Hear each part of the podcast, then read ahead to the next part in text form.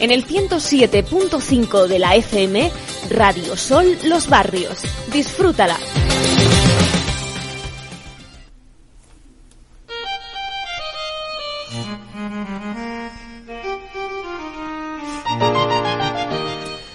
Buenas tardes.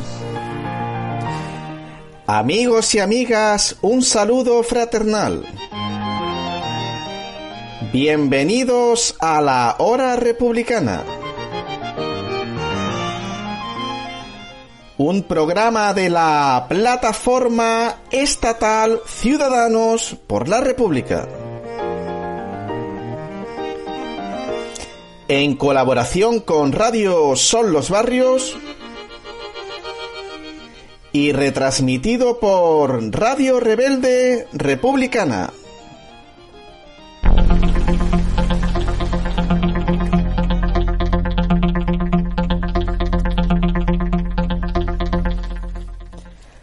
Actualidad republicana, noticias internacionales.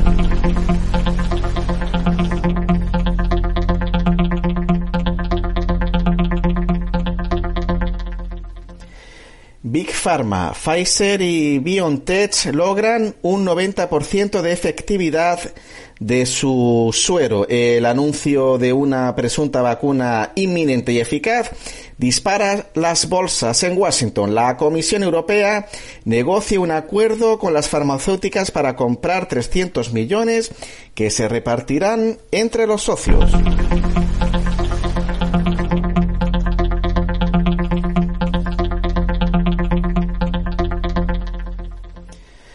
Rusia teme que con Biden aumente la confrontación.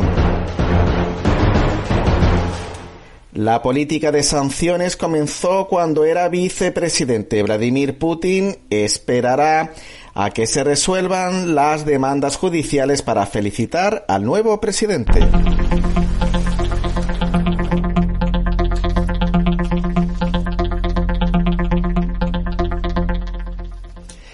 Armenia cede y acepta la paz rusa en el conflicto de Nagorno-Karabaj. El acuerdo recoge los principios de una negociación estancada más de 25 años. Rusia fuerza así a Armenia y Azerbaiyán a cesar las hostilidades en Nagorno.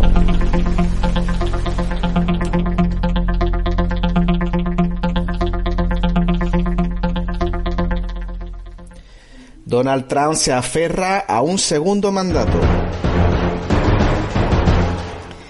El fiscal general Barr ordena investigar todas las alegaciones de fraude mientras Pompeo advierte a la prensa de que habrá una transición tranquila hacia otra administración republicana.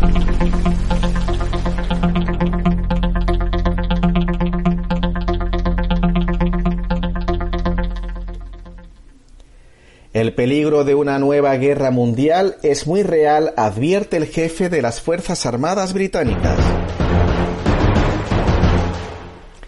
Existe el riesgo de que haya una nueva guerra mundial si los conflictos actuales de menor escala se descontrolan, atrayendo a más países y armas, ha afirmado Carter en una entrevista con la cadena Sky News. Si hay una escalada, se implica más gente, más armas y antes de que se pueda contener, se llega a una guerra total abierta, advertido. En particular, se ha referido a la crisis económica global provocada por la pandemia del coronavirus, que podría generar nuevas amenazas para la seguridad, incluida la guerra. Pienso que podría olvidarse el horror de la guerra y si te olvidas de él existe un gran riesgo de que haya gente que piense que ir a la guerra es razonable. Ha añadido, tenemos que recordar la historia para que no se repita, pero hay un ritmo y si miras atrás al siglo pasado antes de las guerras mundiales, es indiscutible que hubo una escalada que llevó a errores de cálculo y que provocaron una guerra a una escala que esperamos no volver a ver jamás, ha argumentado. No es nada habitual que un alto mando militar comente cuestiones políticas abiertas.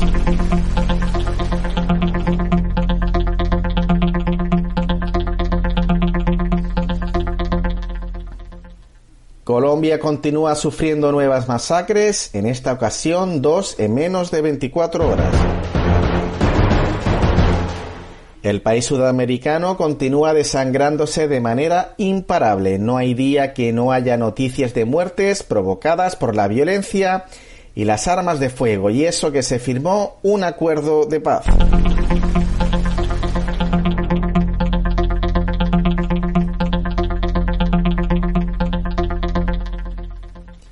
Denuncian el asesinato de nueve jóvenes en una estación de policía colombiana. El suceso se produce en medio de críticas y acusaciones de abusos contra la policía de Colombia por sus acciones para contener las manifestaciones de sindicatos y estudiantes. Estados Unidos y Europa usan caso de refugiados para fines políticos. El presidente sirio Bashar al-Assad denuncia que Estados Unidos y Europa provocaron el desplazamiento de los sirios apoyando al terrorismo y ahora impiden su retorno. Marines de Estados Unidos llegan para entrenar a tropas de Taiwán. Un contingente de marines estadounidenses ha llevado a Taiwán para entrenar a los soldados taiwaneses mientras la isla teme una eventual invasión de China.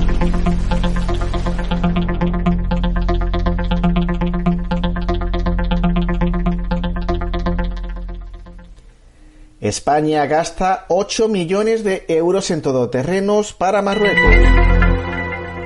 El gobierno de España comprará 130 vehículos de tipo todoterreno para la policía de Marruecos. El objetivo, según el documento de la contratación, es ayudar al país vecino en el control fronterizo. Fuerza de paz rusa en el Alto Karabaj.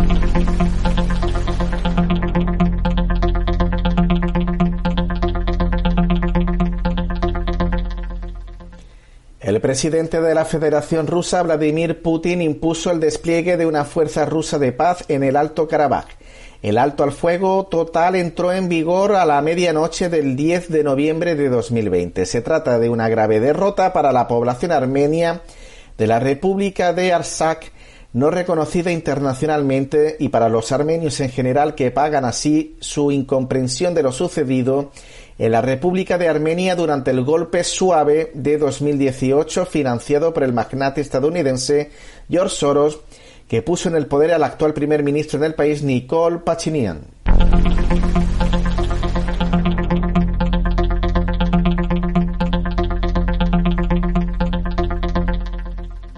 Conferencia Internacional por el Retorno de los Refugiados Sirios. Una conferencia internacional por el retorno de los refugiados sirios comenzó en Damasco, la capital siria, el 11 de noviembre de 2020.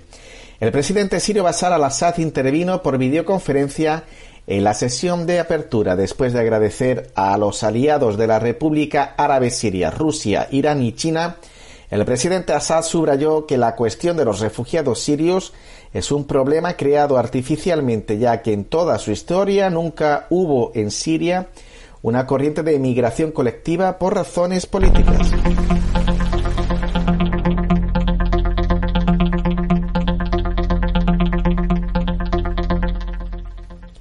Marruecos viola el alto el fuego y el Ejército Popular de Liberación Saharaui responde con firmeza a esta nueva violación. Unión Europea anuncia que extiende las medidas coercitivas unilaterales contra Venezuela.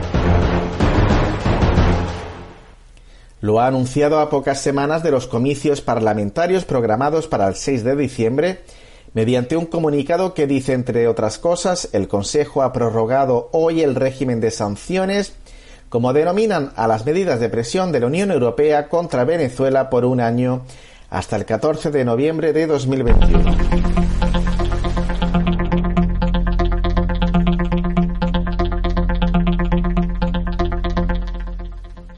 Fueron la DEA y la Fiscalía quienes fabricaron el montaje para incriminar a Jesús Santrich. Una publicación reciente del diario El Espectador revela que el denominado caso Santrich resulta siendo un asqueroso montaje del gobierno de los Estados Unidos a través de la DEA y la Fiscalía General de la Nación, representada por Néstor Humberto Martínez Neira, para sabotear el acuerdo de paz de La Habana.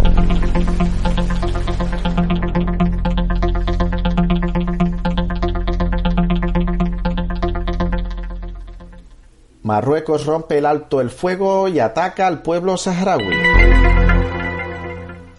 Estados Unidos reconoce que mintieron sobre el número de tropas ocupantes desplegadas en Siria.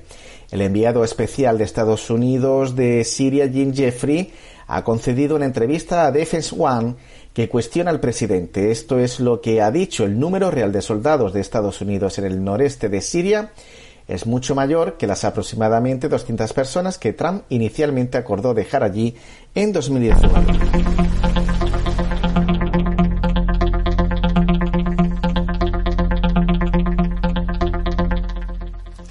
Igualmente ha confesado que su equipo engañó deliberadamente a sus superiores y a Donald Trump sobre el número de fuerzas estadounidenses desplegadas en Siria después de que el inquilino de la Casa Blanca ordenara en 2018 y más tarde, en octubre de 2019, la retirada de Estados Unidos del noreste de Siria.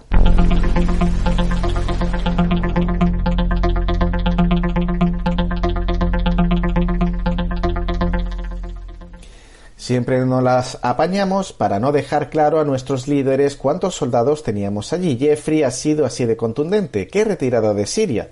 Nunca hubo una retirada de Siria.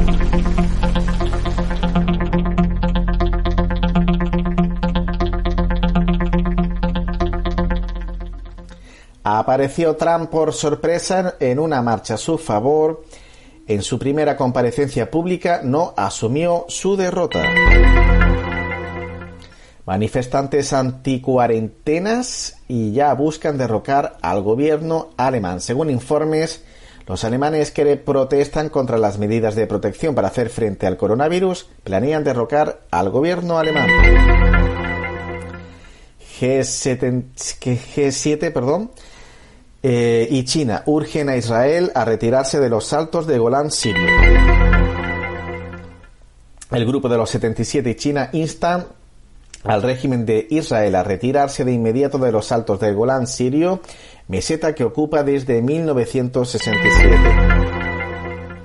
Violenta protesta pro-Trump deja 20 detenidos y varios heridos. Al menos 20 personas fueron arrestadas en las violentas protestas de los seguidores del presidente saliente de Estados Unidos, Donald Trump, en Washington, D.C., capital. China exige a Estados Unidos detener la represión irracional a sus empresas. El gobierno de Pekín califica de ilegales las nuevas sanciones de Estados Unidos y llama a Washington a detener la represión irracional contra las compañías chinas.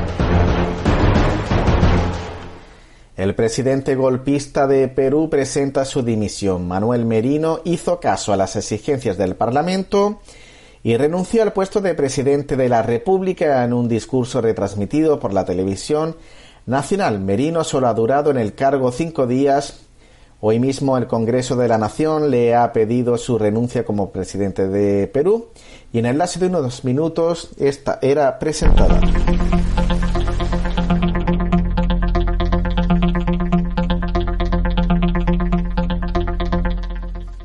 La hora republicana. Noticias.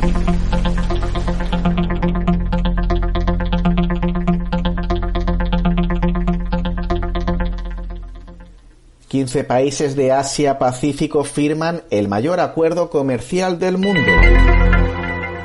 15 presidentes de países de Asia-Pacífico firmaron virtualmente este domingo la creación de la Asociación Económica Integral Regional, el mayor tratado de libre comercio del mundo con China a la cabeza.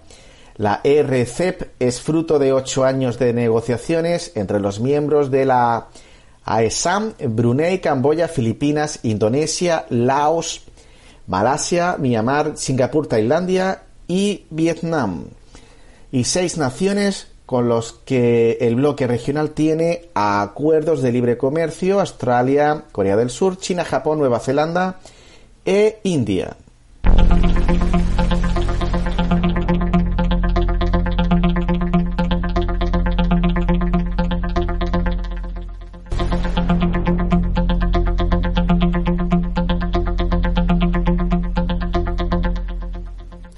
La hora republicana. Noticias.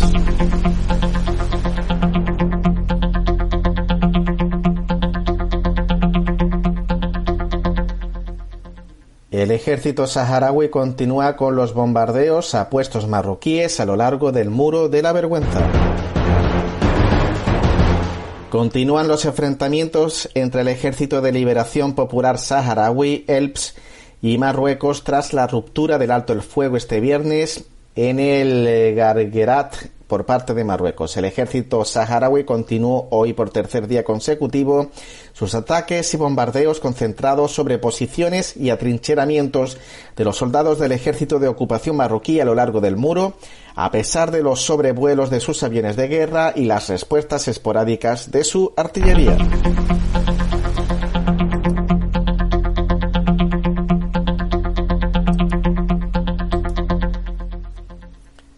Un reconocido médico británico llamó impresionante a la vacuna rusa Sputnik 5. El renombrado cirujano y profesor de la Escuela Imperial de Londres, Nadir Hakim, alabó Sputnik 5, la vacuna desarrollada en Rusia contra el COVID-19. El médico quien participó en la reciente conferencia internacional sobre la vacuna rusa brindó sus conclusiones acerca del preparado en una columna en ICN Diario.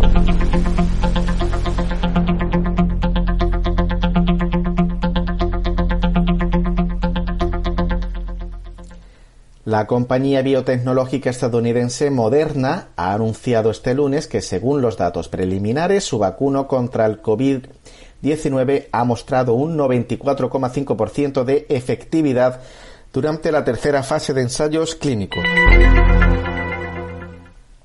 Morales ironiza, si hay fraude, Trump debe acudir al magro.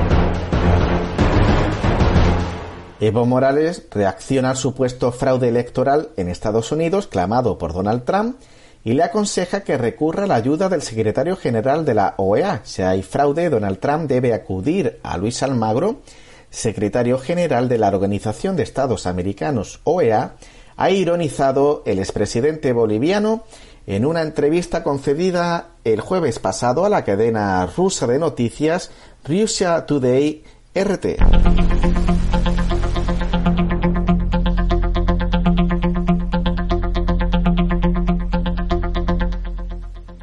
Nueva crisis política en Perú. El Congreso destituyó al presidente Martín Vizcarra por acusaciones de corrupción y lo sucedió en el cargo Manuel Merino. Ante esta situación, los peruanos protestaron masivamente contra la subida al poder de Merino y la respuesta de la policía fue reprimir a los manifestantes. Se metieron con la generación equivocada, el grito de la juventud peruana que impidió que la oposición tomara el poder.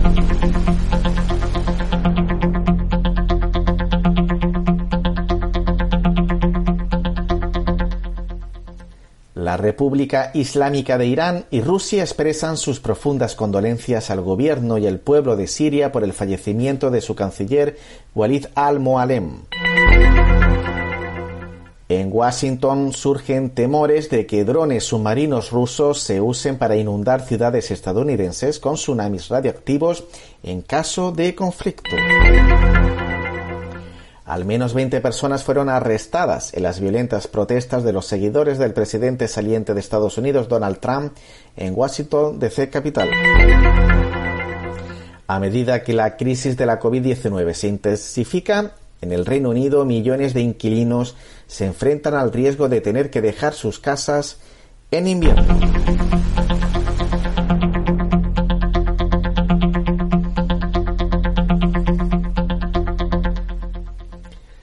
Momento en Reino Unido 2,5 millones de familias en, este país no pueden pagar su vivienda, mientras que 700.000 familias ya están endeudadas y 350.000 corren el riesgo de ser desahuciadas. La OMS advierte que los sistemas sanitarios de Europa y las Américas están al borde del colapso debido al coronavirus. El director general del organismo señaló que no hay tiempo para la complacencia a la hora de enfrentar el coronavirus a pesar de las noticias positivas sobre posibles vacunas.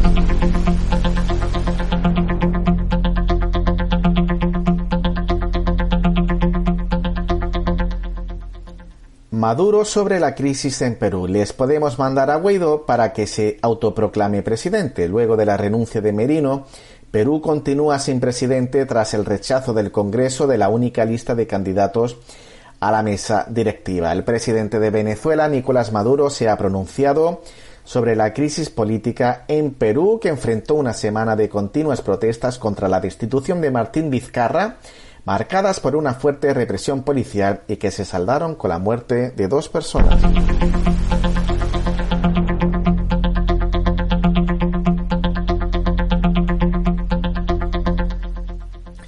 Lo que vemos aquí es que el pueblo peruano está despertando en rebeldía, en valentía. Salió a las calles a oponerse a la última maniobra de la oligarquía, afirmó el mandatario.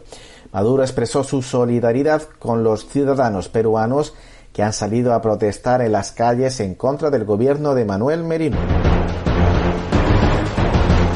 Una cacería de cabras salvajes y 5 millones en un maletín. La larga lista de escándalos del rey Juan Carlos I. Las últimas informaciones apuntan a un viaje del entonces rey de España a Kazajistán en el año 2002, donde habría recibido 5 millones de dólares del entonces presidente del país asiático.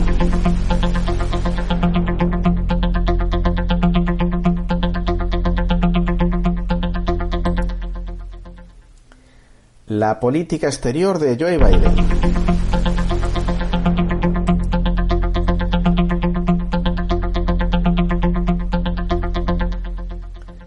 Según Manlio Dinucci, notoriamente senil, Joe Biden no está en condiciones de ejercer el poder. Esa responsabilidad quedará en manos del futuro jefe de gabinete de la Casa Blanca. El programa en materia de política exterior ya fue elaborado por un amplio equipo bipartidista. El Departamento de Estado quedaría en manos de Susan Rice, quien fue embajadora de Estados Unidos en la ONU y posteriormente consejera de Seguridad Nacional bajo la administración Obama.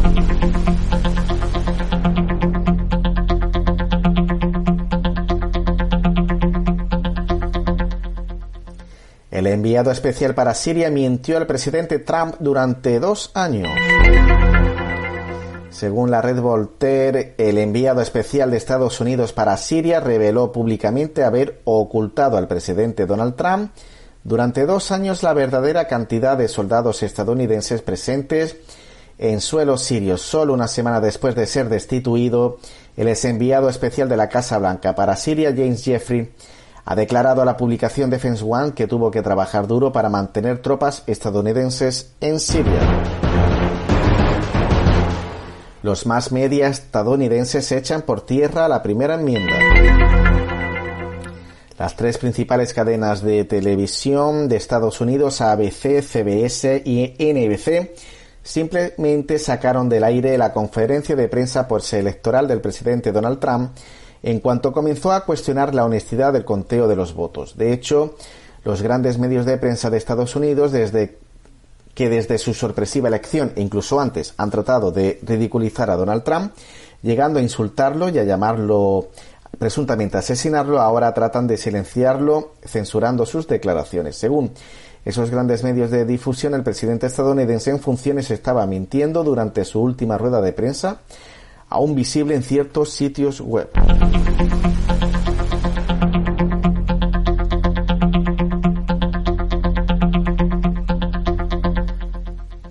Renuncia al presidente interino de Perú, Manuel Merino. Merino ha expresado sus condolencias a las familias de los fallecidos en las protestas organizadas en su contra y aseguró que nada justifica que una legítima protesta deba desencadenar la muerte de peruanos. Presidente de la firma de software de votación vinculada a Soros en el equipo de transición de Biden Trump Lawyers. Los abogados de Trump dijeron que el software Smartmatic utilizado las máquinas de votación de Dominion que volcó 6.000 votos emitidos para que el presidente Donald Trump rivalizada con Joe Biden solo en un condado de Michigan tenía puertas traseras que permitían a los funcionarios corruptos manipular las elecciones. El equipo legal del presidente de Estados Unidos, Donald Trump, nombró a un almirante retirado de la Marina de Estados Unidos como enlace entre Joe Biden y el software de las controvertidas máquinas de, de voto electrónico.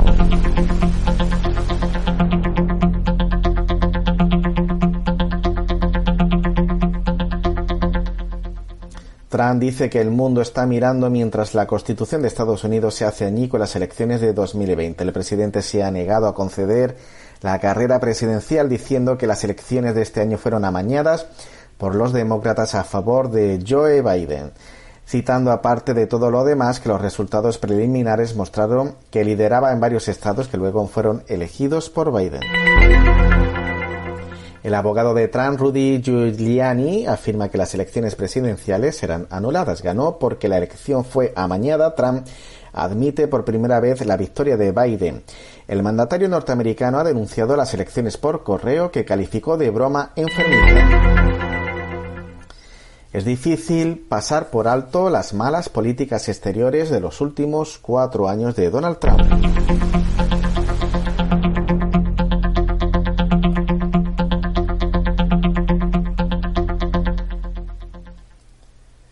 El presidente de la Comisión Federal de Elecciones lanza una bomba. Esta elección es ilegítima. El presidente de la Comisión Federal de Elecciones dejó constancia de un anuncio explosivo afirmando que por lo que ha visto en Pensilvania, los informes que ha recibido de otras partes del país, esta elección es ilegítima. Realmente es una noticia explosiva. El máximo jefe de todos los funcionarios electorales, Trainee Trainor, ha confirmado que en su opinión profesional no ha habido transparencia en la elección y esta elección es ilegítima. Lanzó la bomba sobre los medios de comunicación liberales en Newmax cuando hizo el anuncio de que cree que hay un fraude electoral en estos lugares.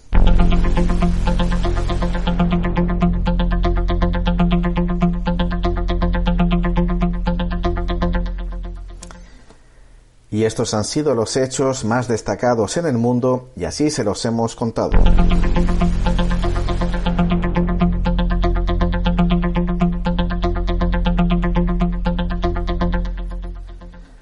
A continuación tenemos la tertulia política con Juan Ramón Gómez, el representante de la plataforma Ciudadanos por la República del Campo de Gibraltar.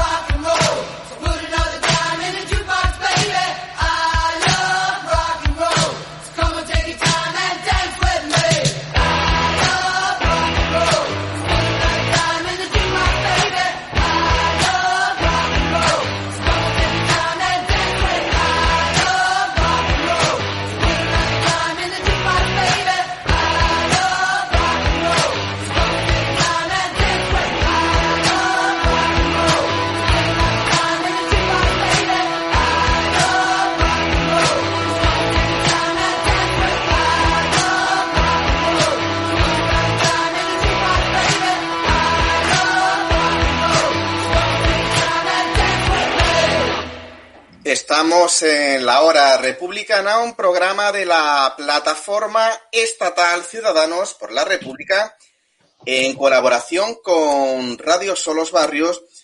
Y después de las noticias y de la música de Joan Jett, eh, vamos a tener eh, una tertulia con Juan Ramón Gómez, que es el representante de la plataforma Ciudadanos por la República del campo de Gibraltar. Buenas tardes, eh, Salud y República.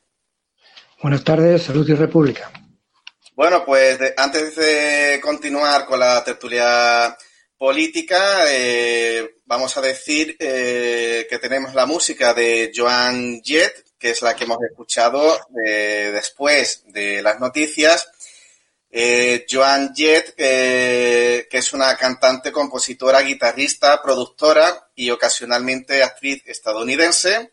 Es conocida por haber sido la vocalista de Runaways y de Black y por sus éxitos I Love eh, Rock and Roll, que fue número uno en las listas de Billboard desde el 20 de marzo hasta el 8 de mayo de 1900.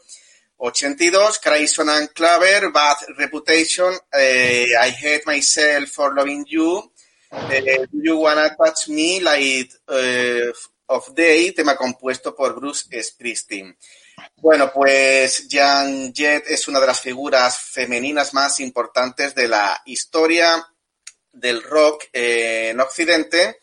Y ya sí, damos paso a Juan Ramón Gómez, eh, bueno, hemos tenido eh, diversos acontecimientos a lo largo de esta semana. Vamos a empezar con la política internacional.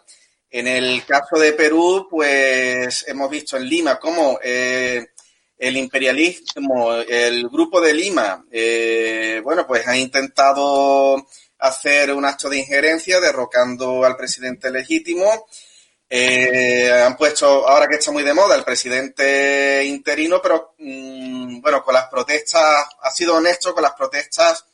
Este presidente interino, al haber habido dos muertos, pues inmediatamente ha dimitido, eh, cosa que, bueno, pues que lo ha señalado también Nicolás Maduro desde Venezuela, que, que ha dicho que, bueno, que las protestas han servido eh, para algo. ¿Cómo está el, actualmente pues el panorama mm, latinoamericano? Porque también se acerca el 7 de diciembre, que son las elecciones en Venezuela. Bueno, en Perú hemos visto que un presidente que ha dado un golpe de mano para quitar a otro presidente que también había dado un, eh, había sido eh, promovido desde la Asamblea Nacional, desde el Congreso del Perú, este presidente que utilizó unas denuncias de supuesta corrupción que eran previas a la legislatura que va corriendo, que está en curso, para destituir al presidente ha durado una semana. El presidente que, que, lo quitó parece ser que había intenciones de, de hacer unos negocios que no ha trascendido directamente, pero había por detrás, parece ser, una serie de, de intereses económicos extranjeros que podemos imaginarnos de por dónde van, y no han gustado a otra parte de la, de la, de la sala y de la asamblea. Esto es lo que realmente ha promovido que salga de la presidencia este señor. Más allá de, las, de los fallecimientos por parte de, de la policía, que era cargado violentamente contra los manifestantes que protestaban por esta, por esta mm, intromisión, por esta destitución express que se produjo, y inmediatamente se le ha acusado al presidente que, que estaba al cargo de responsabilidad por la muerte de estas personas, de estos jóvenes, y ha optado por dimitir el hecho de que se le acuse por las muertes, pues ya indica que no era, pues, no, al final no tenía el respaldo que se creyó que tenía cuando ingresó a la presidencia. De, modo que, desde mi punto de vista, más que los fallecimientos, ha sido el intento de promover una serie de contratos que digo que no han trascendido de manera clara y no sabemos cuáles son lo que lo ha sacado de la presidencia. Ahora, el nuevo presidente parece que la única intención que tiene es organizar las próximas elecciones para elegir, ahora sí sería ya, que era lo que tenían que haber hecho desde un principio, supongo yo, tener un presidente constitucional, un presidente electo, elegido por las urnas.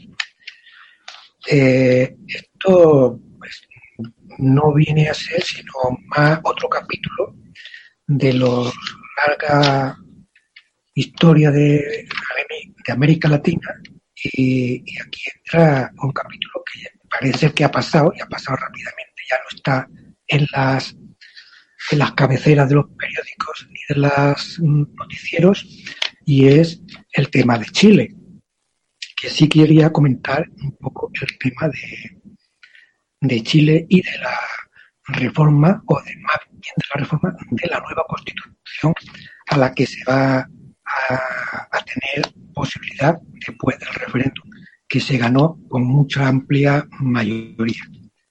Este referéndum de Chile es interesante, en particular, porque mm, es una demanda popular de la juventud, concretamente, que ante la cerrazón, ante el cierre de horizontes, pues ha optado por mm, derogar el pueblo, la juventud, la población, derogar la constitución, la constitución que la hizo, la hizo el Congreso pinochetista,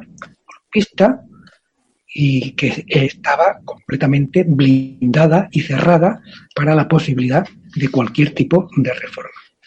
Cuando eh, las movilizaciones empezaron a exigir una nueva constitución, una reforma constitucional, y el gobierno pronunció la, posibilidad de hacer alguna reforma, la gente en la calle presionó para evitar que se reformase y exigir una nueva constitución. Una constitución hecha desde, desde, un, desde cero, desde el principio, con libertad y con garantías de participación de la población. De modo que en Chile se está esperando para las próximas convocatorias, que será en breve, a unas constituyentes. es interesante ver cómo está dispuesta la juventud, a la que, por supuesto, ha puesto voz diciendo que no es necesario ser legislador, ser una mente brillante, con tener las cosas meridianamente claras. Se puede ser eh, constituyente, tener acceso a, la, a esa asamblea que va a constituir la nueva constitución para Chile. Y, esto engarza precisamente con nuestro país, en donde existe una constitución que ya sabemos que no es tal, como decimos tantas veces, se trata de una carta otorgada que no se hizo con las garantías democráticas adecuadas, que no hubo inicialmente una convocatoria para elegir a, las, a la Asamblea que iba a redactar la nueva Constitución. Vamos a dejarlo claro. Ahora hay mucha tendencia a decir todo lo contrario y a pasarla como una, constitución democrática cuando no se trata de una constitución democrática, porque eh, constitución solamente tiene el título, el nombre, pero no así dentro de lo que es el, eh, los términos jurídicos constitucionales, el derecho constitucional histórico y natural, no lo es.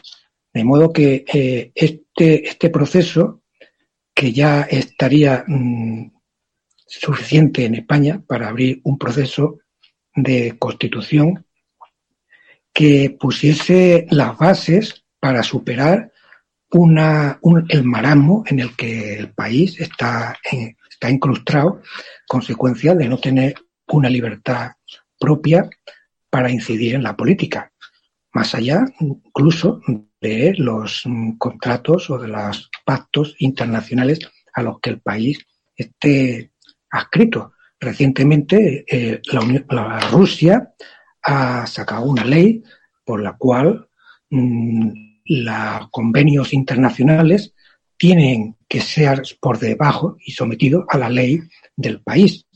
De modo que aquellos acuerdos que entren en conflicto con el derecho, el derecho legal y constitucional del país, pues no se van a, respetar y ni se van a tener en consideración.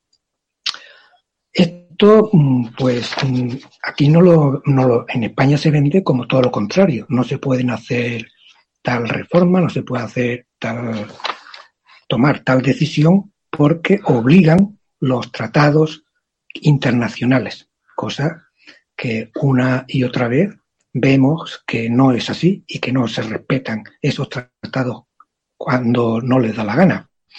Eh, hemos puesto, y en las noticias hay montones de, ejemplos, cuando la Unión Europea en concreto eh, sanciona una y otra vez a España por no respetar los acuerdos que se firmaron en Bruselas, cuando a, ciertos personajes o a ciertos sectores, pues no le interesa que eso, esos, mm, eso se, se lleve a cabo y se respete.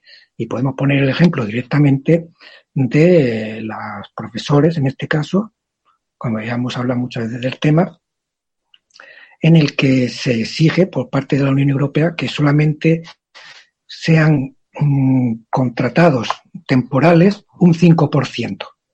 Este tratado o este acuerdo que data mm, y que es obligatorio desde el 2005 o anterior, pues no se ha respetado ni se sigue respetando, llegando la contratación temporal en ese sector concretamente de mm, superior a, cerca del 30%, pero lo mismo ocurre en sanidad, donde también el porcentaje de contratados temporales pues supera ampliamente el famoso 5% que la Unión Europea se supone que debe mm, se, suscribió y el país, en España concretamente, no se respeta. De modo que eh, hay una, una ley del embudo, por decirlo de alguna manera. Cuando me interesa se cumple y cuando no me interesa no se cumple. Palabra. Bueno, pues ahora cambiando de continente nos vamos a ir a Europa porque uno de los máximos responsables del ejército de Reino Unido, uno de los generales, y no es normal que los militares pues den opiniones eh, políticas eh, con respecto a la crisis política y la crisis económica que estamos viviendo, pero uno de estos generales en Inglaterra pues ha mencionado eh, bueno que las contradicciones imperialistas se van agudizando y que ve un periodo similar eh, anterior a la Primera y Segunda Guerra Mundial, donde hay una crisis económica que se agrava, se están repartiendo áreas de influencia, Estados Unidos está perdiendo su hegemonía frente a China, incluso geopolíticos como Jalife desde Sputnik o eh, Thierry Meissan desde la Red Voltaire hablan de la balcanización de Estados Unidos, eh, una de las maneras que tendría la oligarquía eh, blanca, los WAPs, eh, para, eh, digamos, salir al paso de la crisis demográfica que también tiene Estados Unidos, donde los blancos protestantes ahora son minoría frente a otras clases sociales Y eh, bueno, pues este general en concreto ha hablado de que, bueno, que todo esto a largo plazo podría desembocar en una guerra, incluso hablaba de un ejército que estaba conformado por, que podría estar conformado por robots y por, y por máquinas. ¿Cómo eh, afectaría, bueno, cómo va a afectar esta crisis económica unida a la pandemia mundial eh, a medio plazo? ¿Cómo va a afectar a la relación entre los países o la relación entre los imperios que existen actualmente? ¿Y cómo afecta, va a afectar la robótica o está afectando ya la robótica en los ejércitos, pues por ejemplo, de China, Rusia y de los Estados Unidos? Bueno, pues eh, lo que vaya a afectar estará por ver. Pero es significativo que desde el Reino Unido se señalen pues tambores de guerra próximos Mm, ya hemos escuchado a otros señores militares, en concreto en España, que anunciaron que la, tercera, la tercera guerra mundial estaba ya en curso y que no estamos sino viendo pues distintos, distintos episodios de, de, esa, de ese conflicto. Podemos señalar el hecho de los últimos mm, roces calientes en el Cáucaso, que podría ser otro, otro episodio más de esa guerra mundial ya que se, que se, que se, que se visualiza. Pero en particular, la guerra ya habría empezado en tanto en cuanto la ley internacional es sistemáticamente violada una y otra vez por una parte de la, del colectivo de las naciones internacionales. Y en este caso, el primero que lo viola es Estados Unidos. Estados Unidos se da el, se arroga el derecho y se da el, privilegio de, de, no solamente de invadir, sino de amenazar y de violar sistemáticamente los tratados y de separarse cuando le da la gana de aquellos tratados que le parecen oportunos recientemente de la Organización Mundial de la Salud.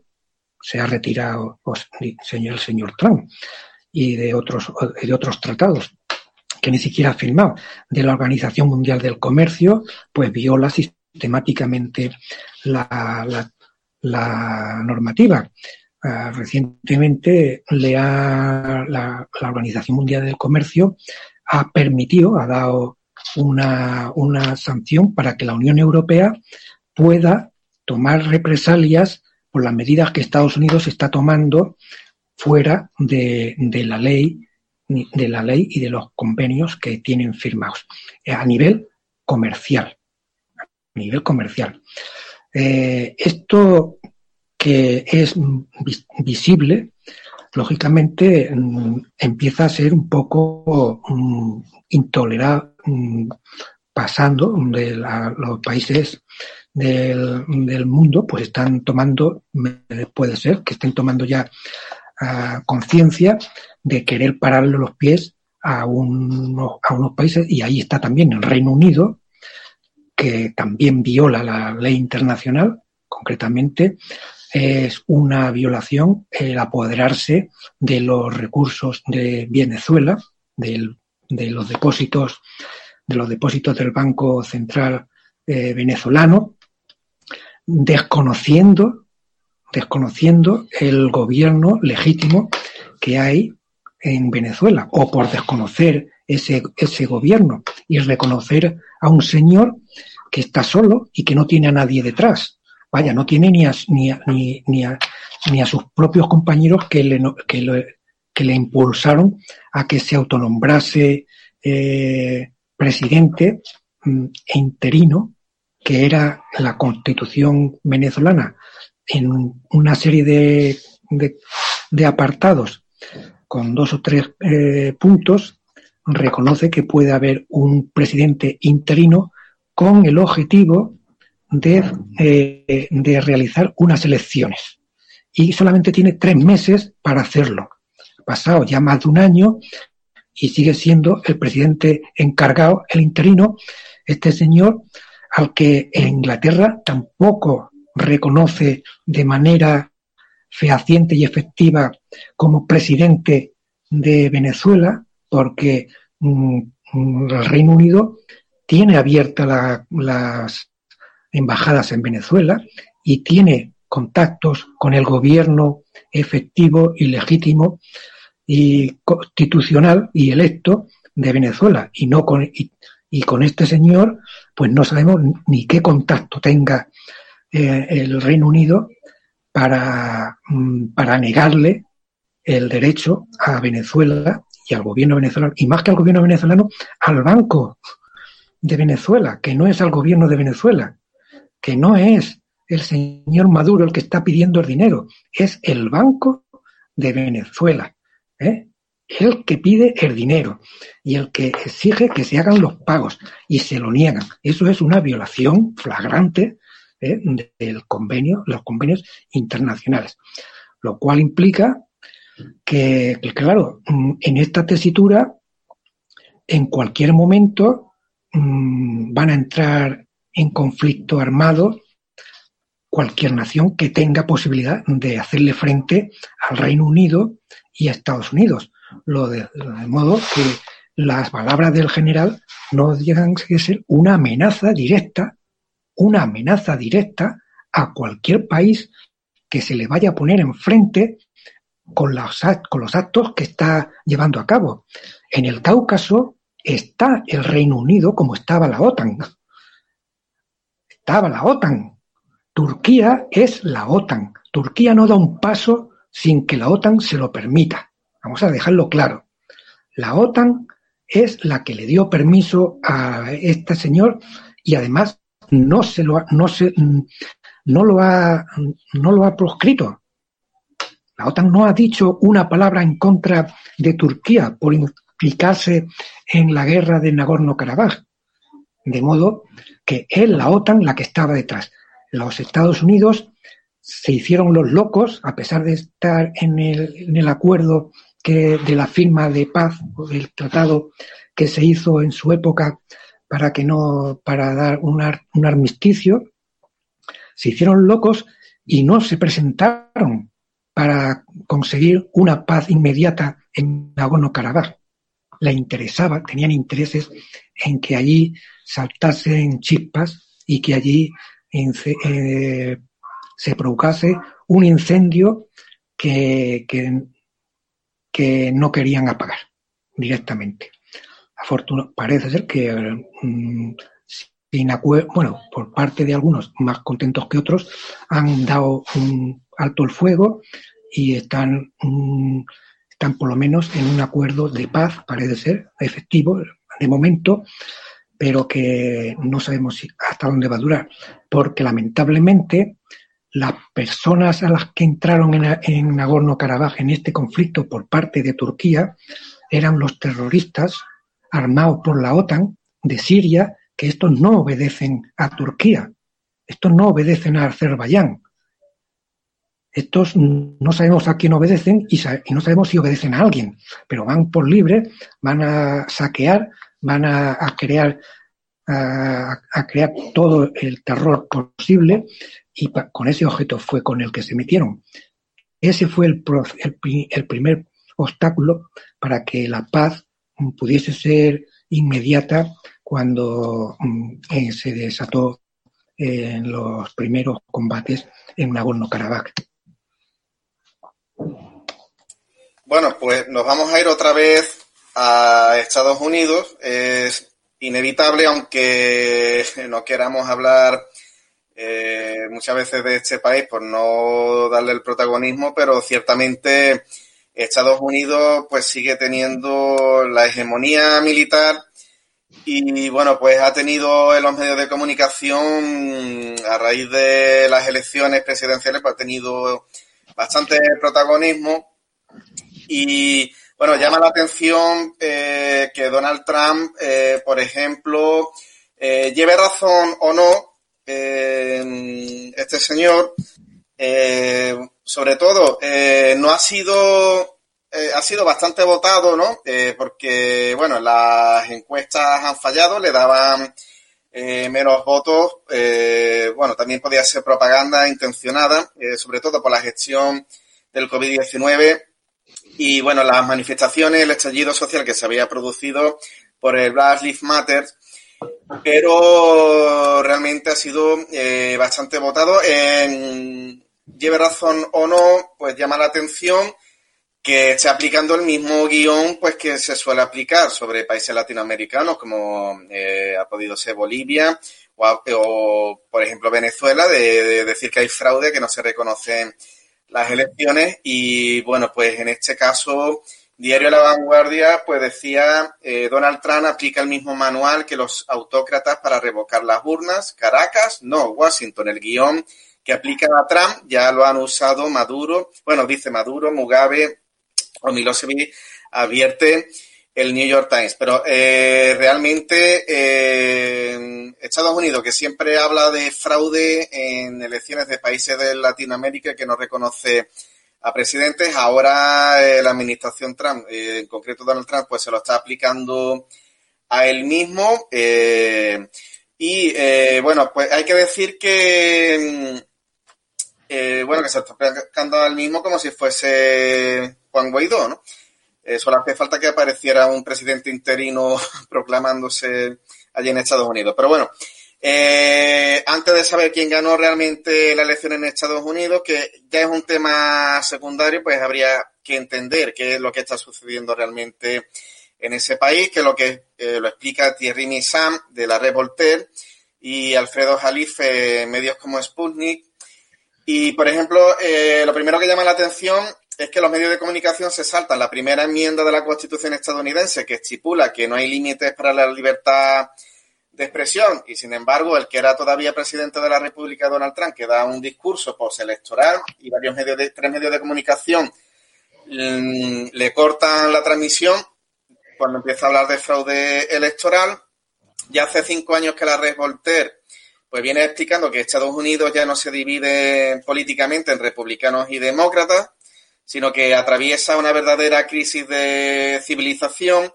Y entonces habla de dos élites que son eh, ambas eh, blancas, por un lado los sucesores de los padres peregrinos y bueno, los primeros colonizadores que llegan desde Irlanda, Inglaterra, que llegan y de Escocia, que llegan a Estados Unidos, que tienen una concepción de la vía pura protestante en torno al capitalismo y después hay otra élite que llegó en el siglo XIX, que son descendientes de inmigrantes del, provenientes del continente europeo, que tratan, eh, bueno, que son los que hablan del sueño americano y que pueden ser también católicos, judíos, etcétera. En cuanto, entonces, ahí hablan de, dos élites, eh, bueno, que en concreto, eh, a grosso modo, pues sería la cultura WAPS, de la que la cultura WAPS que ha sido mm, un coto de la clase harta eh, a través del matrimonio entre ellos, la herencia al patrocinio,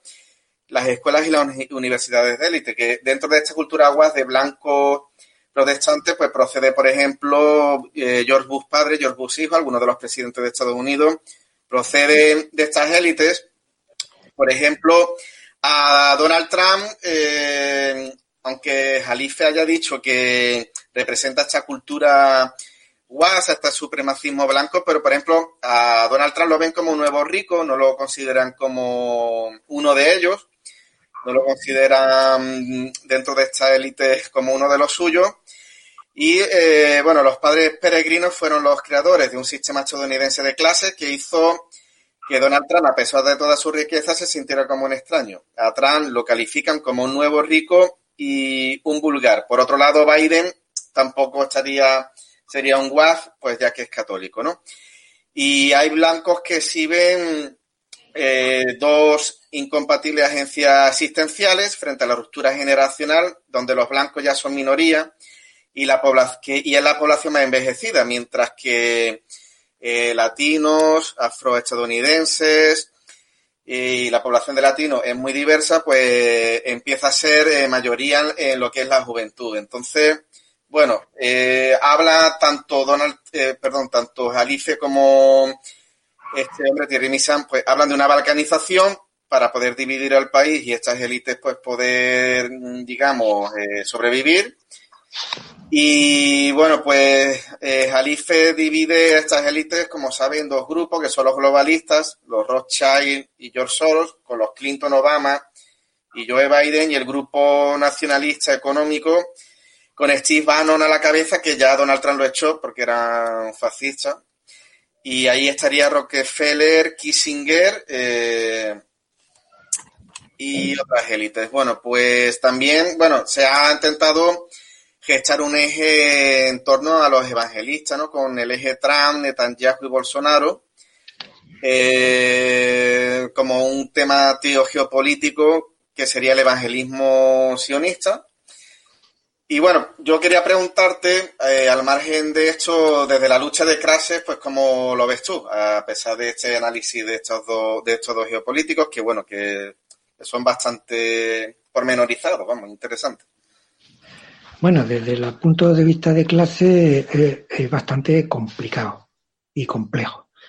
En Estados Unidos no existe mm, una organización que agrupe a las clases populares, a las clases eh, trabajadoras. No existe. Porque es sistemáticamente pulverizado por las élites gobernantes. Allí la lucha de clases, mm, como alguien escribió, eh, la llevan a cabo los ricos, solo los ricos contra los pobres y, libremente, sin ningún tipo de, de, nada enfrente. De lo que diga la vanguardia, sí es mi caso, porque además lo tergiversa la mayoría, casi siempre es un lorito que repite lo que le dicen desde otros medios. De hecho, cuando habla de las elecciones, USA está haciendo lo que Guaidó. USA está haciendo lo que Guaidó. O Guaidó hizo lo que está haciendo USA. Porque Venezuela reconoció, cuando ha perdido las elecciones, ha reconocido que las ha perdido. Y cuando perdió las elecciones en la Asamblea Nacional, no desconoció las elecciones, las dio por válidas y anteriormente también. Pero mm, Guaidó y la derecha en Venezuela, que no, cuando no ganan, no las reconocen. Y es lo que hace el Trump, aparentemente. Pero mm, ahí mm, al final se van a poner de acuerdo, porque están todos de acuerdo, pienso yo, y se dará una transición más tarde, más tarde o más temprano, Trump lo va a llevar hasta enero, como dice Jalife, efectivamente, va a, tirar de la cuerda hasta que pueda. Eh, los señores oligarcas están fritos porque se vaya Trump, no lo querían ya de entrada, pero lo han tenido que tragar durante el tiempo que ha transcurrido la, la legislatura, le hicieron un impeachment sin posibilidades de ganarlo, pero se lo hicieron, ¿eh? y estuvieron entreteniendo al mundo con el famoso Spinman para echar a Trump de la presidencia. Y yo pienso que es un entretenimiento del mundo para mm, ocultar las barrabasadas y los crímenes que está cometiendo Estados Unidos, su ejército y sus contratistas, que al final los contratistas pues deberían ser el gobierno que los contrata el responsable de los crímenes que hacen estos mercenarios que son lo que se llaman los contratistas, mercenarios puros y duros, criminales a sueldo para intervenir en las guerras. El problema que tiene Estados Unidos en los últimos, los últimos lustros, en el último lustro prácticamente, eh, pues es que eh, si venía viviendo de que el resto del mundo usase el dólar para las transferencias monetarias y transferencias comerciales, eso se está acabando. Eso ya no, ya no es más. De hecho, China mm, comercia con su propia moneda allá donde puede. Con Rusia ya no utiliza los medios de pago internacionales y con otros países tampoco. Con Irán no utiliza los medios de pago internacionales y con Venezuela tampoco utiliza los medios de pago internacionales porque Estados Unidos le impide a Venezuela que utilice los sistemas de pago internacionales como medio de mm, extorsionar y de ahorcar al país.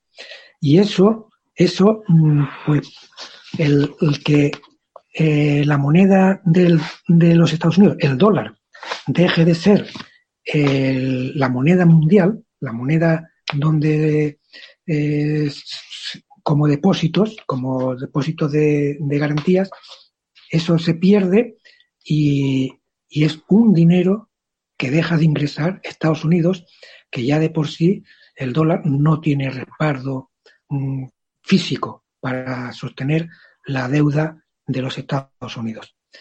Eh, recordar que, bueno, mm, la, prensa internacional es la que domina al final en Estados Unidos, porque es la voz de la oligarquía y la voz de los globalistas que llama Jalife, porque son los que tienen eh, las multinacionales, las que gobernarían. Y los que van a echar, y los que hayan echado ya Trump, parece ser que ya lo han echado del gobierno. Eh, Donald Trump se está quedando sin, sin respaldo. La opción que tenía para seguir mandando sería o repetir las elecciones o mm, porque es la única posibilidad eh, si llegasen al Tribunal Supremo las demandas de, de, de, la falta de limpieza en este, en este escrutinio. Si eso no es así, no se va a pronunciar. En el Tribunal Supremo, Donald Trump pues ha conseguido cambiar a los jueces o introducir a los jueces que están a su favor y lo, y lo respaldarían. Pero no así en los otros, en los otros tribunales que están, que no le están siguiendo el juego y están desestimando pues las, las demandas que, que están poniendo intermedias. Si eso no es así, las elecciones al final se las van a dar al señor Biden. No es la primera vez que ocurre. No es la primera vez que ocurre que con tribunales o sin tribunales, pues al final las elecciones se las lleva el que señala los periódicos, la prensa, la prensa mm, de los Estados Unidos. No sería la primera vez, claro. Sí, hay que recordar que en Estados Unidos pues son votos electorales por estado y, gana la presidencia aquel candidato que gana los estados que tienen más electores, que son los que tienen más peso, como podría ser California, Arizona, Texas, Florida, eh, Nueva York. Eh, has comentado el tema del impeachment que va relacionado al Russia Gate, que bueno, lo comentaba Alfredo eh, Jalife, que decía que había sido una operación de los globalistas con Obama a la cabeza, donde decía, pues Obama sigue teniendo bastante poder, decía que Obama, pues que controlaba, que había muchas agencias de inteligencia en Estados Unidos, que concretamente Obama, pues controlaba el FBI y, otras agencias, y que Obama, pues que también controlaba Netflix y redes sociales como Facebook y Twitter, que todavía ha sido una trama donde, en contra de Donald Trump, donde, porque habían visto el, lo que es el equivalente al ministro de Asuntos Exteriores, ¿no? En España, en Estados Unidos, eh, que lo habían visto hablando con el embajador eh, ruso en Estados Unidos, que decía Jalife, pues estas cosas son normales, sin embargo, pues a raíz de ahí, pues habían tejido una trama y que, bueno, que a, Donald Trump no lo, no lo querían porque eh, era un nacionalista, estaba en contra del globalismo, de que se habían llevado las empresas a China, a pesar de que ha sido incapaz de traerse las multinacionales a Estados Unidos. Y bueno, me llama la atención una noticia, pues que dice que el enviado especial para Siria mintió al presidente Trump durante dos años, porque también Donald Trump en su campaña, no en esta, la anterior decía que las tropas que estaban en Oriente Medio, que iban a regresar a los Estados Unidos. Eh, había unas élites que lo que quieren es directamente en mm, la confrontación con China, dicen que pierden el tiempo en Oriente Medio. Y el enviado especial de Estados Unidos para Siria reveló públicamente haber ocultado al presidente Donald Trump durante dos años la verdadera cantidad de soldados estadounidenses presentes en suelo sirio. Solo una semana después de ser destituido, el enviado especial de la Casa Blanca para Siria, James Jeffrey, declaró a la publicación de Defense One que tuvo que trabajar muy duro para mantener tropas estadounidenses en Siria. Luego nos da una idea de lo que manda un presidente en Estados Unidos, ¿no? Porque se ve que en temas de geopolítica, en temas de imperialismo, en temas de asuntos exteriores, pues como que el presidente de Estados Unidos pinta bastante poco, por lo que, por lo que se está viendo. Bueno, mm, no lo han querido hacer reseña los noticieros. Este tema lo han mantenido bien oculto, a pesar de que era bastante ostentoso. Tampoco es la primera vez que ocurre que se desconoce al presidente para llevar a cabo una agenda supuestamente oculta de, por parte de un sector sector con bastante influencia dentro de, Estados Unidos. recordar el Irán Gay, que también fue secreto, que también mm, se desconoció y se pasó por encima de la propia legislación del Congreso, las prohibiciones directas por parte de, de, gobierno y del presidente de los Estados Unidos aparentemente pues fueron violadas para sostener la guerra en Nicaragua contra los sandinistas y para intervenir también en Irán, parece que con, el, con la intención de, de mantener la guerra contra Irak y de, y de sacar de allí de, a los prisioneros estadounidenses cuando en Irán se asaltó la embajada de los Estados Unidos por parte de la, de la población. Y mantuvieron allí eh, pues retenidos a los a una serie de, americanos. También por aquello mm, se destaparon muchos de los de los tejemanejes que tenían allí en la embajada y de las y de los mm, de un montón de, de Mm, documentación ultra secreta que no pudieron ser destruidas, no la pudieron destruir y que mm, nos enteramos muy poquito de lo que allí salió. Esto mm, se ha repetido, ya repetimos, ya dijimos en la otra ocasión que Donald Trump, la agenda que es, que, con la que presentó a las elecciones, se la han echado abajo sistemáticamente. Eh, había prometido que todos los soldados iban a volver a dormir estas navidades en, el, en su casa y no va a ser así.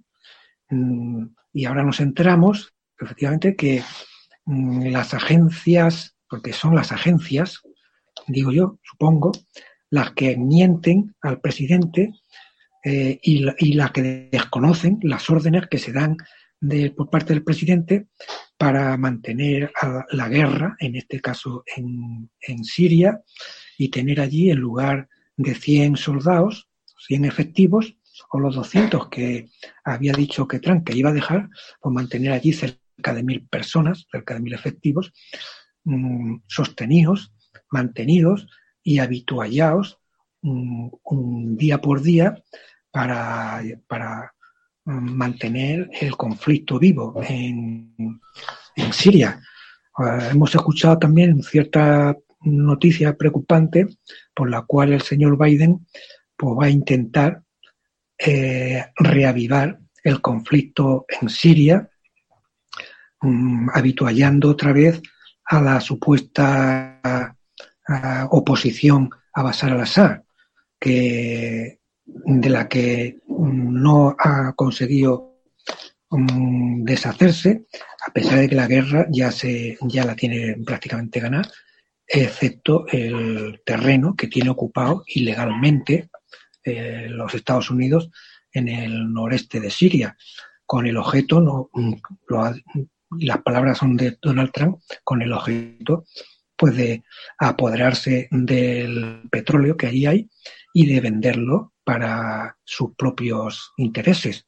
Lamentablemente, que esto sea, lo escuchemos por parte de la voz de un presidente, de un gobernante, y que eh, la comunidad internacional no salte por los aires y no y nos mm, se que a lo mejor se dice, pero no, nos enteramos, no nos enteremos de, la de, una reacción contundente y una reacción que, ponga fin a, a, una violación tan flagrante y tan descarada de la de, la, de los convenios y de la, lo que debería ser la concordia internacional es mm, frustrante, ¿no? Eh, otro tema que hemos llegado a escuchar es el tema de los altos del Golán. 177 eh, países han exigido a Israel que devuelva los altos del Golán y que abandone ese, ese parte de parte de Siria, que abandone ese, mm, eh, esa parte de Siria ocupada ilegalmente, violando los acuerdos por parte del el Consejo de Seguridad de la ONU. Ese Consejo de Seguridad de la ONU que tantas veces ha sido utilizado para invadir países y para iniciar guerras. Y que violando, siendo así violado un, sistemáticamente desde hace tantos años, desde que se ocuparon ya cerca de 40 mm, años o más los altos del Golán y que no han sido mm, devueltos y, eh, lo que choca también que Estados Unidos reconozca la soberanía de los Altos del Golán por parte de Israel, unilateralmente y contrario al acuerdo de las Naciones Unidas. Mm, por esto habrá que remitirse a las palabras que decía el general del Reino Unido. Eh, si, la, si la situación y las tomas de acuerdo van a ser por ese lado, pues lógicamente puede entrar en conflicto en cualquier momento. En, las, en los mares del sur de China, mares del sur de China, están sistemáticamente siendo mm, utilizados mm, torticeramente por Estados Unidos para provocar a China, así como ha estado provocando tantas veces a Corea del Norte, para eh, que para incendiar, para iniciar un conflicto armado o, cualquier tipo de, reacción que justifique ir más allá.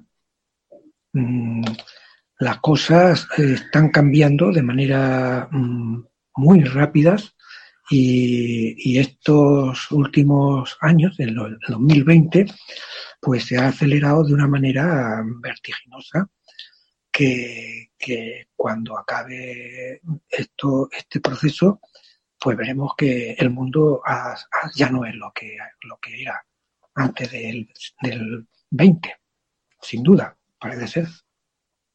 Sí, Alfredo Jalife pues hablaba en sus análisis del momento Sarajevo, de que Europa pues estaba viviendo una situación bastante similar a la que se produjo anteriormente de la Primera Guerra Mundial.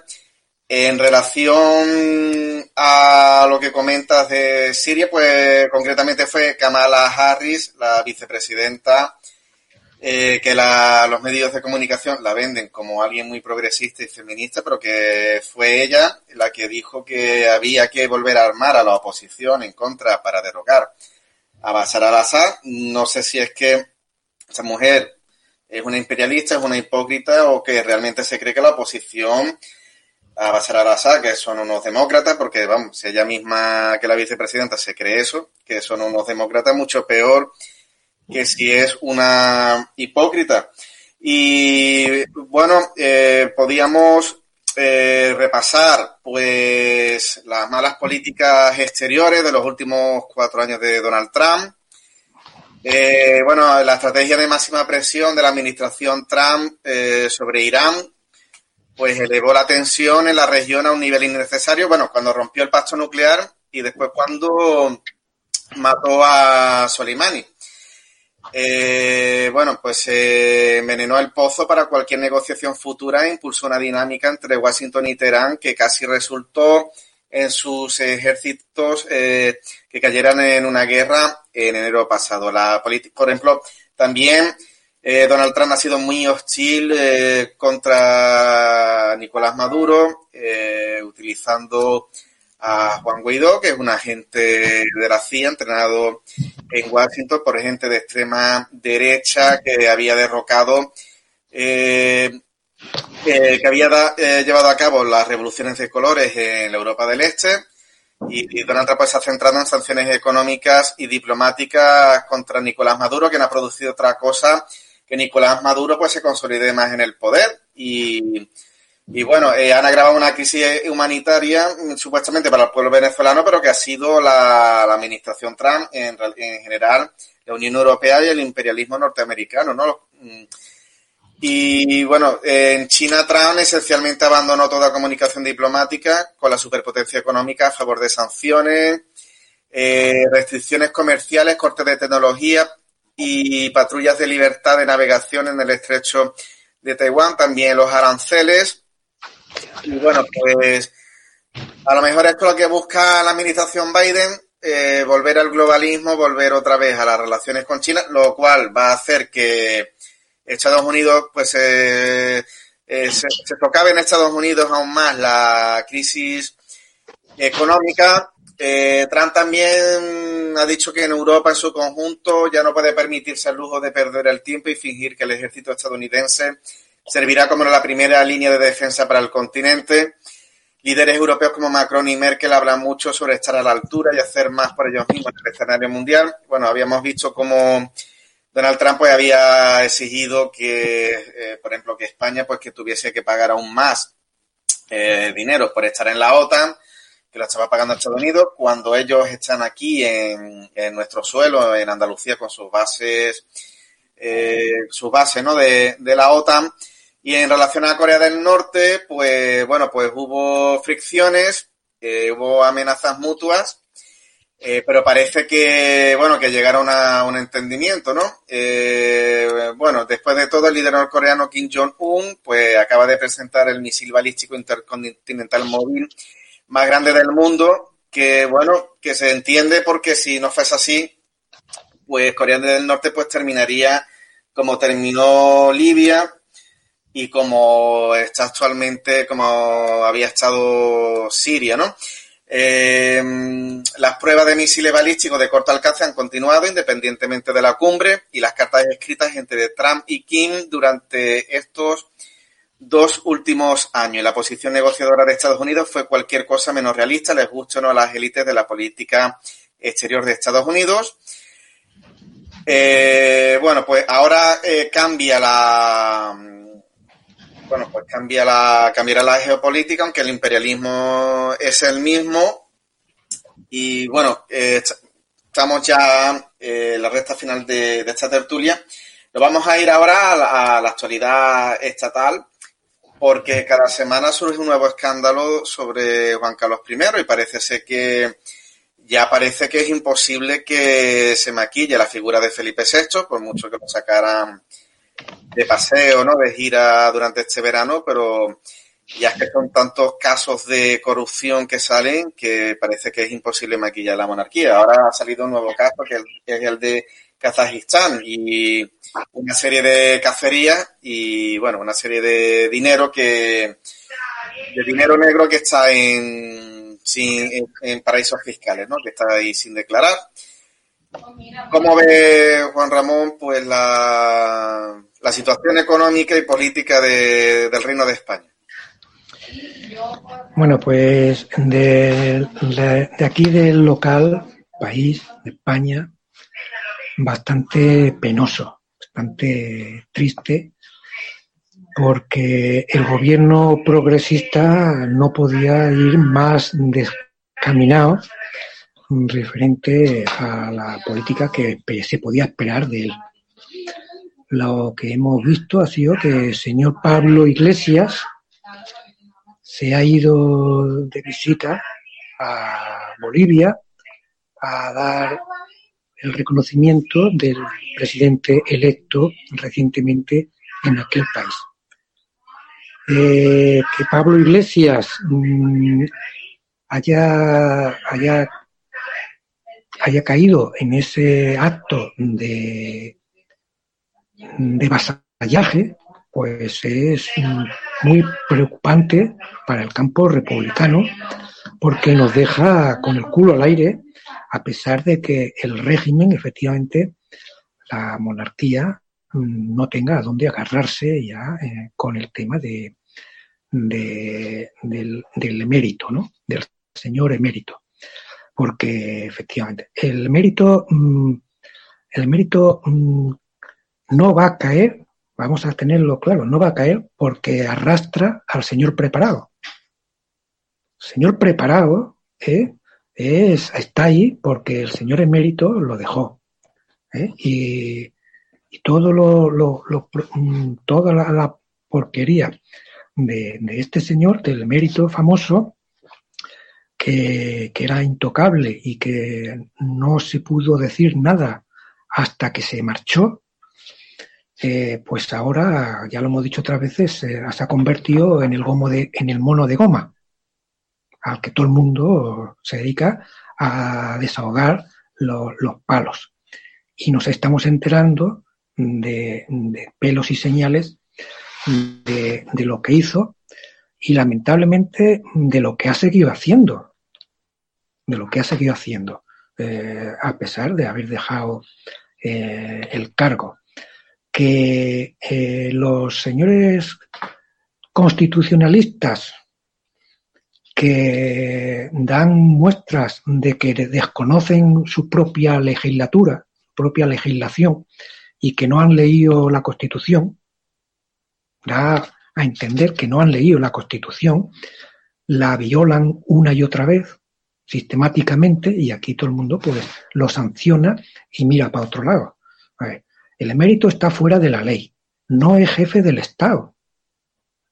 No es jefe del Estado, no lo protege nadie, no lo protege nada, lo protege su hijo. Por supuesto, lo protege su hijo, como Juan Carlos protegió pues a los que le dieron el, paso, a la, viuda y a los hijos de la, a los a las familiares de la, de la viuda, a los que hoy los han sacado del paso de Mairiás. ¿eh? Que es el, el, pazo de los gallegos, una, una, propiedad de, de, los gallegos en este caso, mm, y que con malas artes en el régimen anterior, pues hicieron con, el, con las propiedades y se la apropiaron. Se la apropiaron personalmente, de manera personal, para la familia de, del que gobernaba entonces. Eh, todo esto, esto, estas estos capitulitos pues son muy, muy tristes para, para, el país porque hacen daño al país, hacen daño a, a, todos y a cada uno de, de, los españoles, en tanto que son unas propiedades que no que disfrutan unos en, perjuicio de, de, todos los demás y son unos recursos pues, el país mm, no puede utilizarlos de manera adecuada para solucionar los problemas del día a día, los problemas directamente sanitarios que hoy padecemos, los problemas de educación que son insolubles porque no son capaces de, de, darle una solución y siempre la respuesta es la falta de los recursos. Los recursos sabemos dónde están, sabemos a dónde han ido y cada vez hay más señales de, de quién se los ha llevado. Como decía un comentarista, eh, el hijo no sabía nada. Os va a decir que viviendo en la casa todo, todos los años no sabía nada de, del, del caso de Mallorca, nunca se enteró de nada, de lo que hacía la hermana tampoco, y de, y de la operación salvar a la, a, a la, a la princesa, no, a la, a la hija de, del emérito tampoco se enteró. Vamos a ver. Mm, el, juicio falso al final que se hizo con esta, con esta cosa y que, que terminó el señor Urdalangarín en una cárcel de mujeres para él solo. Eh, tampoco se ha enterado. Teniendo a su poder los servicios secretos, los servicios de la Guardia Civil, los servicios de la policía, los servicios del ejército, no se entera de nada. Entonces, ¿dónde está viviendo este hombre? ¿Está viviendo en el país o está acompañando de gira a, su señor padre por donde ande. No sabemos si está en el Caribe o está en el Golfo Pérsico, allí con sus amistades. Pero ya mm, tampoco se puede decir dónde está. Mm, entonces, eso, esas cosas que aparentemente son ajenas y que, y que no, no, esto no pasa, esto es agua de otra costal. Esto aquí, eh, esto no pasa, esto no pasa eh, en Tailandia. Esto en Tailandia, que es otra monarquía, no pasa directamente. Allí ahora, eh, allí tienen conflictos en Tailandia con la monarquía y veremos a ver lo que dura. Vamos a ver, la última monarquía que cayó fue la de Nepal. Se ha caído el mundo. Nepal echaron de, a la monarquía pues al sitio de donde debe estar, a, un museo. Los quitaron directamente, saltaron y fuera. Mm, que aquí estén, bueno, pues protegidos, lamentablemente, los señores Botín y los señores, eh, eh, pues. decíamos que, claro, mm, eh, la monarquía en Tailandia tiene ciertas dificultades, porque ya lógicamente eh, la población no está por mantener unos fastos que no que no el país propio no lo puede pagar. Y en España no estamos muy muy tampoco con una situación muy diferente. Eh, los, los, países y, la, y las situaciones cambian. Las generaciones tienen derecho a, gobernarse eh, con sus propios mm, con sus propios uh, idiosincrasia. Vemos como en América Latina mm, se han renovado las constituciones y se vienen renovando las constituciones. La siguiente va a ser la de Chile.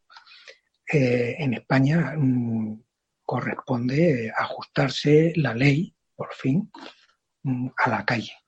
Corresponde que la ley eh, sea equilibrada y que responda a unas necesidades que está demandando la propia, la propia sociedad mm, para, para, estar a la altura de la, del concierto internacional. Corresponde darle la voz y superar de una vez por todas que unos señores estén al margen de la ley, más encima de la ley, por fuera, eh, que no se les pueda mm, ni juzgar, ni imputar, ni, ni nada de, nada. Esto no, esto en, en Europa es ilegal. No, no, no se admite. Pero bueno, no lo admite la propia legislación internacional, la Carta de Naciones Unidas de Derechos Humanos. Bueno, pues la tertulia es muy interesante, pero tenemos que terminar ya. Nos despedimos del compañero Juan Ramón Gómez de la plataforma Ciudadanos por la República del Campo de Gibraltar. Hasta el próximo miércoles. Muchas gracias por haber estado aquí en Radio Sol Los Barrios es un programa a la hora republicana, retransmitida también por Radio Rebelde Republicana. Y bueno, damos paso a la música de Joan Jett y después eh, vamos a dar las noticias estatales.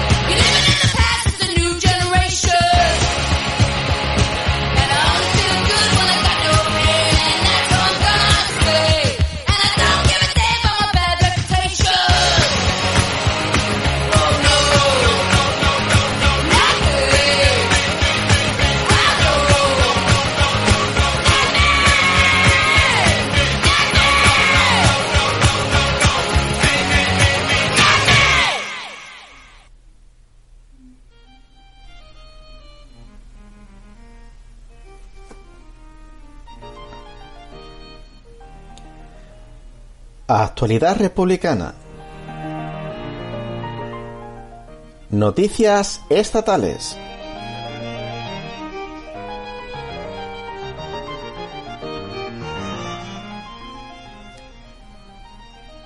El PP alerta ante la posibilidad de que Bárcenas tire de la manta ahora que su mujer está también presa. El PP ha asegurado este martes que no le preocupa nada lo que el ex tesorero del PP, Luis Bárcenas, pueda decir a los fiscales que investigan el caso Gürtel tras su ofrecimiento a colaborar en el caso de la presunta caja B del PP, coincidiendo con el ingreso en prisión de su mujer Rosalía Iglesias. El gobierno más progresista de la historia prorrogará la presencia de las tropas de Estados Unidos en Rota y Morón. El próximo 21 de mayo, después de ocho años de vigencia, vence el convenio de defensa con Washington que regula la presencia de tropas imperialistas estadounidenses en las bases de Rota, Cádiz y Morón de la frontera en Sevilla, en Andalucía. Sin embargo, el gobierno español ya tiene decidido prorrogarlo por un año para dar tiempo a que la nueva administración demócrata presidida por Joe Biden se forme y defina sus líneas políticas.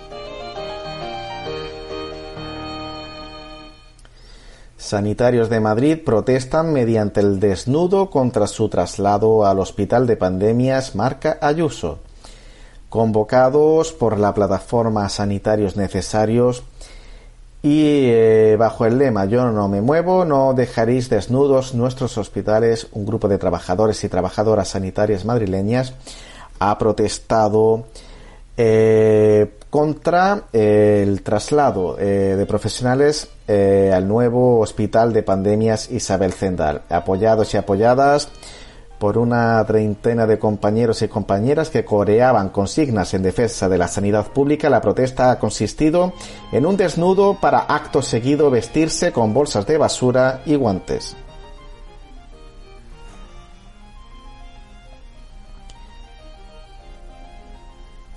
El PSOE se niega a firmar una iniciativa de la PA para paralizar desahucios de familias vulnerables. Díaz Ayuso recibe a un terrorista. La presidenta de la Comunidad de Madrid, Isabel Díaz Ayuso, PP sector extrema derecha, recibió al terrorista venezolano Leopoldo López en la Real Casa de Correos y le pidió ayuda para, en un momento muy difícil donde se pone en tela de juicio el español o la justicia.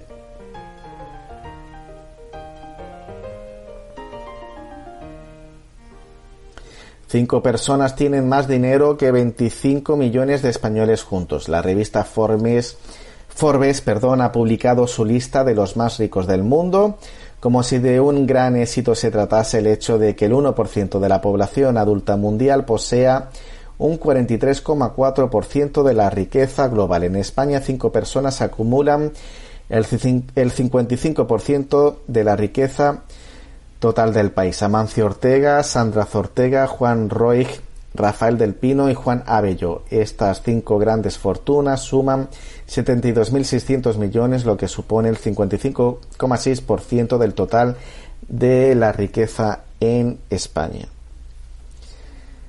Cientos de personas eh, piden en Pego Alicante la libertad de los antifascistas detenidos.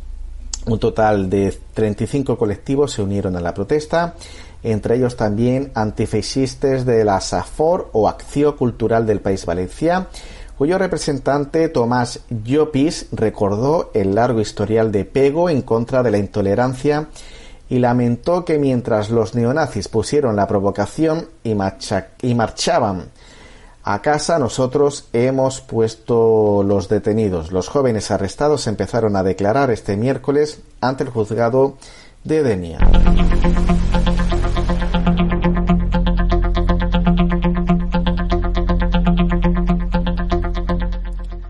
El Fondo Monetario Internacional alerta de que la recuperación de España se puede retrasar hasta 2025. El Fondo Monetario Internacional FMI insiste en su último informe sobre España en que es una de las economías más afectadas por la crisis del coronavirus. Si hay más rebrotes, España no recuperará los niveles previos a la pandemia hasta el año 2025.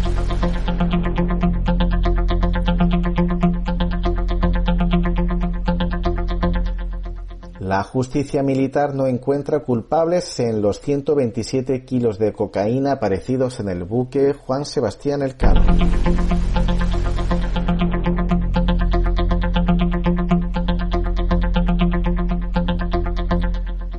Un diputado de Vox dimite tras ser denunciado. El diputado de Vox por la provincia de Almería, Carlos Fernández Roca Suárez, ha renunciado a su acta en el Congreso de los Diputados y a su condición de aforado después de haberse interpuesto una denuncia en su contra el pasado miércoles.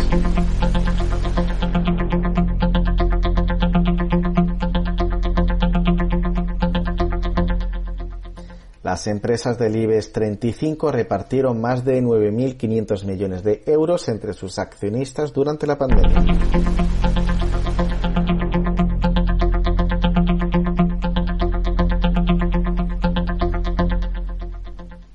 Ha muerto una persona presa en Zavalla, la quinta de este año. Salaqueta ha denunciado a la muerte de una presa a la cárcel de eh, Zavala. Según ha explicado, se trata de una persona gravemente enferma que debería haber sido escarcelada por la enfermedad, pero que no consiguió plaza en ningún recurso sociosanitario para obtener la libertad condicional por ese motivo.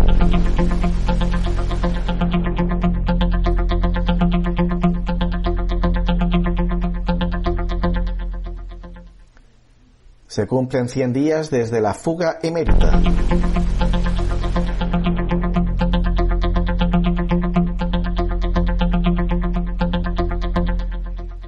Felipe VI sabe que la monarquía se ha metido en un agujero que los aplaudidores mediático-políticos del régimen no pueden sacarla pese a sus esfuerzos. Muerto el Juan Carlismo, no parece que la idea del hijo no es lo mismo, cuaje con credibilidad en una sociedad que entre la pandemia y la crisis económica mira a la Casa Real y sus presupuestos generales con asco.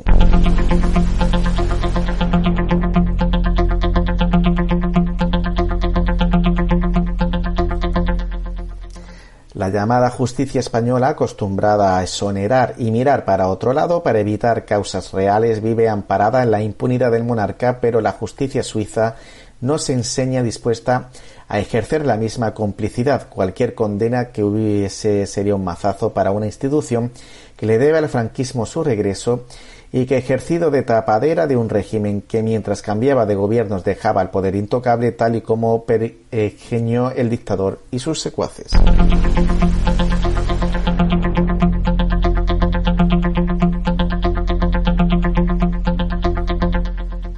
El campechano no para de ser noticia, aparecen ingresos desconocidos en cuentas de Suiza. La Fundación Zagasca, la sociedad que presuntamente utilizó Juan Carlos de Borbón para ocultar el cobro de comisiones ilegales y que dirigía su primo Álvaro de Orleans, recibió en 2008 cinco transferencias de origen desconocido en una cuenta en Suiza y que usaron para pagar gastos del rey emérito español.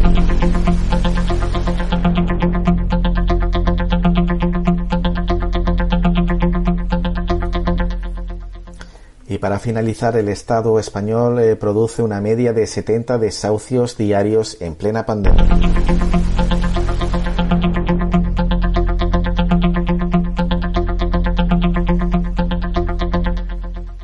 Los datos oficiales al respecto difundidos por el Consejo General del Poder Judicial solo llegan hasta junio.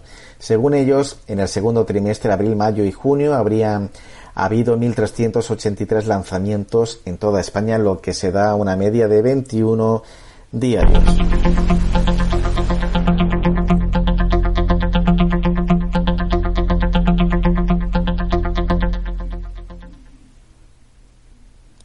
Y estos han sido los hechos más destacados en el Estado español.